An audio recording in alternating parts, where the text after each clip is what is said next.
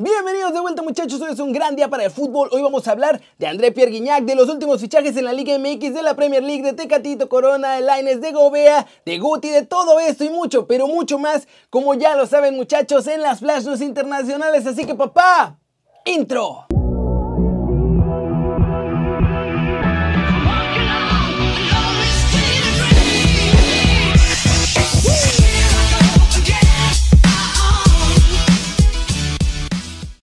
Con la nota One Fútbol del día. Se encienden todas las alarmas en Tigres porque Guiñac está lesionado y parece grave. Y es que los Tigres han confirmado que el jugador francés no va a jugar contra Santos. Sufrió un desgarro del músculo obturador de la cadera derecha. Por lo pronto, quedó descartado para este partido, como les explico, de la jornada 2 entre los de la Autónoma y los de Torreón. Pero ojo, que esta lesión parece bastante seria, pues el propio Guiñac publicó en sus redes sociales un mensaje en el que dice que debe ser fuerte y valiente. No han revelado el alcance de la lesión, pero puede ser desde algo muy leve hasta algo que requiera cirugía. Lo peor no es perderse los partidos de la Liga MX que vienen. El verdadero problema es que el Mundial de Clubes está a la vuelta de la esquina y Guiñac podría perdérselo si no se recupera. Obviamente, esta es la prioridad. Tigres quiere tener al francés listo para el Mundial de Clubes, así que por lo menos en lo que sigue de la Liga MX es casi seguro que no lo vamos a ver. Por lo menos no hasta que la autónoma vuelva de Qatar. Y recuerden que si quieren saber todo de los Tigres y la Liga MX pueden bajar la app de OneFootball. Es gratis y el link está aquí abajo. Y con eso nos vamos a la trivia del día que es de los Tigres. ¿Qué fecha fue la trágica fecha del descenso de los Tigres a Primera A? A 24 de marzo del 96, B 24 de marzo del 97 o C 24 de marzo del 95. La respuesta al final del video, así que véanlo para saber si acertaron o no. Y siguiente noticia muchachos, fichajes en la Liga MX, los últimos confirmados, vamos a verlos todos. Para empezar, José Carlos Van Rankin se va a la MLS, pero ¿qué creen? No pudieron llegar a un buen acuerdo y Chivas va a tener que seguir pagando el sueldo del jugador aunque ya no esté con ellos. Puebla anunció la llegada de su último fichaje para el Guardianes 2021, se trata de Gustavo Ferrares. Él es brasileño, se desempeña como mediocampista ofensivo y llega a punta al de ataque para hacer un tridente brutal con Ormedeus y Amaury Escoto. Paul Aguilar admitió que no tiene problemas en retirarse en la MLS, aunque aún no cierra su incorporación con ningún club. Cruz Azul determinó que Paul Fernández se queda en la plantilla, le llenó el ojo a Reynoso y el jugador eso sí todavía no puede jugar porque tiene algunos problemillas ahí con sus papeles. Los Bravos de Juárez también hicieron oficial el fichaje de Matías El Caco García. Esto fue este sábado, él es un centrocampista argentino que procede de Gimnasia y Esgrima de La Plata. Y América sigue buscando un par de fichajes, así como los Diablos Rojos que están todavía ahí en el estilo y afloja por el fichaje de Leo Fernández. Aunque, con la baja de Guiñac, si Leo juega hoy, pues ya no van a poder porque ya no puede. Veremos qué pasa la semana que entra. Cortecito internacional, muchachos. Latan Ibrahimovic habló de su liderazgo en el Milan. Y de hecho, para saber quiénes eran los hombres que lo escuchaban, regaló 5 PlayStation 5. En su última entrevista, el sueco reveló que se paró en el vestuario y literalmente preguntó que quién quería un PS5. Ahí puso una hojita y solo algunos se apuntaron. A esos que pusieron atención y escribieron su nombre en la lista, les tocó una consola nuevecita de paquete. Y desde ese momento, todos supieron que había que escuchar a Slatan porque les iban a llegar cosas buenas. O por lo menos esta es la forma en la que lo contó Ibrahimovic. Pero bueno, el Milan está on fire. Y algo tiene que ver Zlatan en todo eso. Y vámonos muchachos, vámonos con el resumen de los mexicanos en el extranjero logrando todo. Porque ayer atacaron y luego defendieron a Tecatito. Pellegrini puntó que Laine seguirá titular y por qué. Y hasta hoy se lució en el entrenamiento, mi chavo. Y eso se ha sumado a tener más confianza y jugadores que han tenido la oportunidad, el caso de Diego, de Loren, eh, han, han respondido pero siguen siendo tan importantes los 25 jugadores porque con 11 jugadores con, con determinados nombres no vamos a sacar los partidos adelante.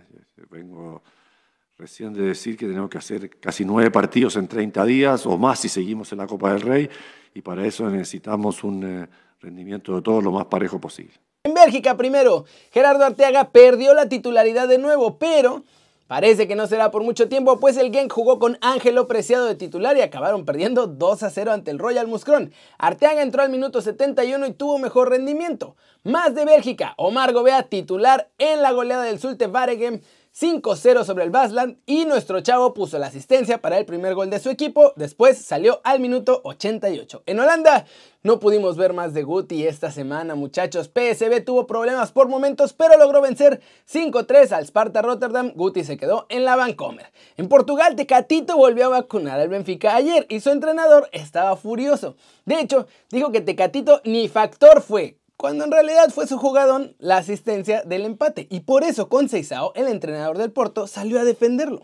Sim, uh, uh, taticamente, taticamente sim, naquilo que foi... Naquilo o Benfica foi... altera também alguma coisa para, para se ajustar àquilo que é a equipa do sim, Porto, início. Jorge tentou, Jesus falava tem, sobre Tentou isso. defender, tentou defender com o Grimaldo e o, e o, e o Nuno Tavares, dois laterais, porque sabia que a nossa ala direita é muito forte com, com, com Corona, com Marega, sempre com movimentos de dentro para fora naquela, naquele espaço.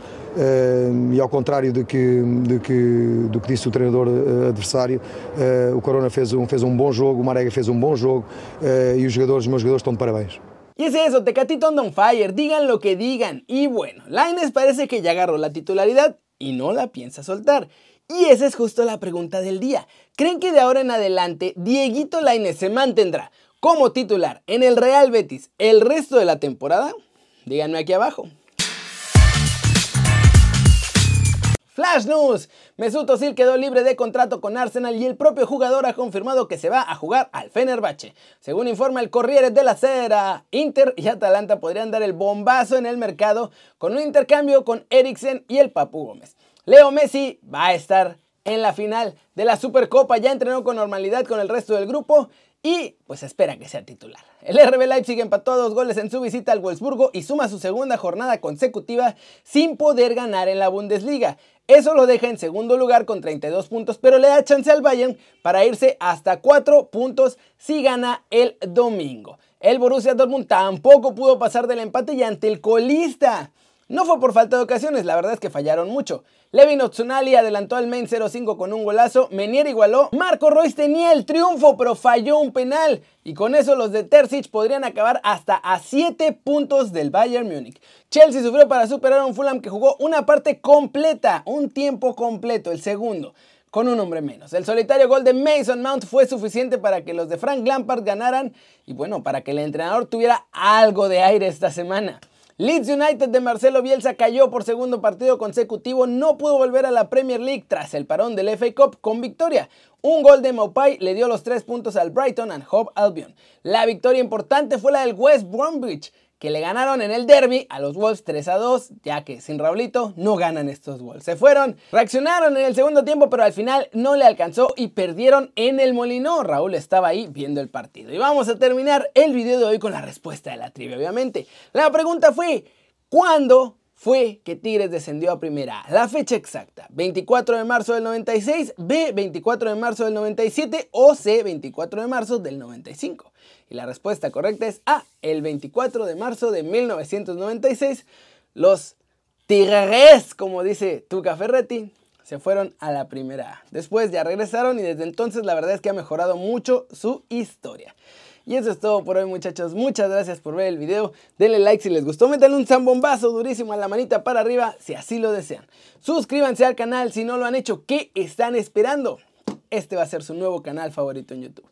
Denle click a la campanita para que hagan marca personal a los videos que salen cada día.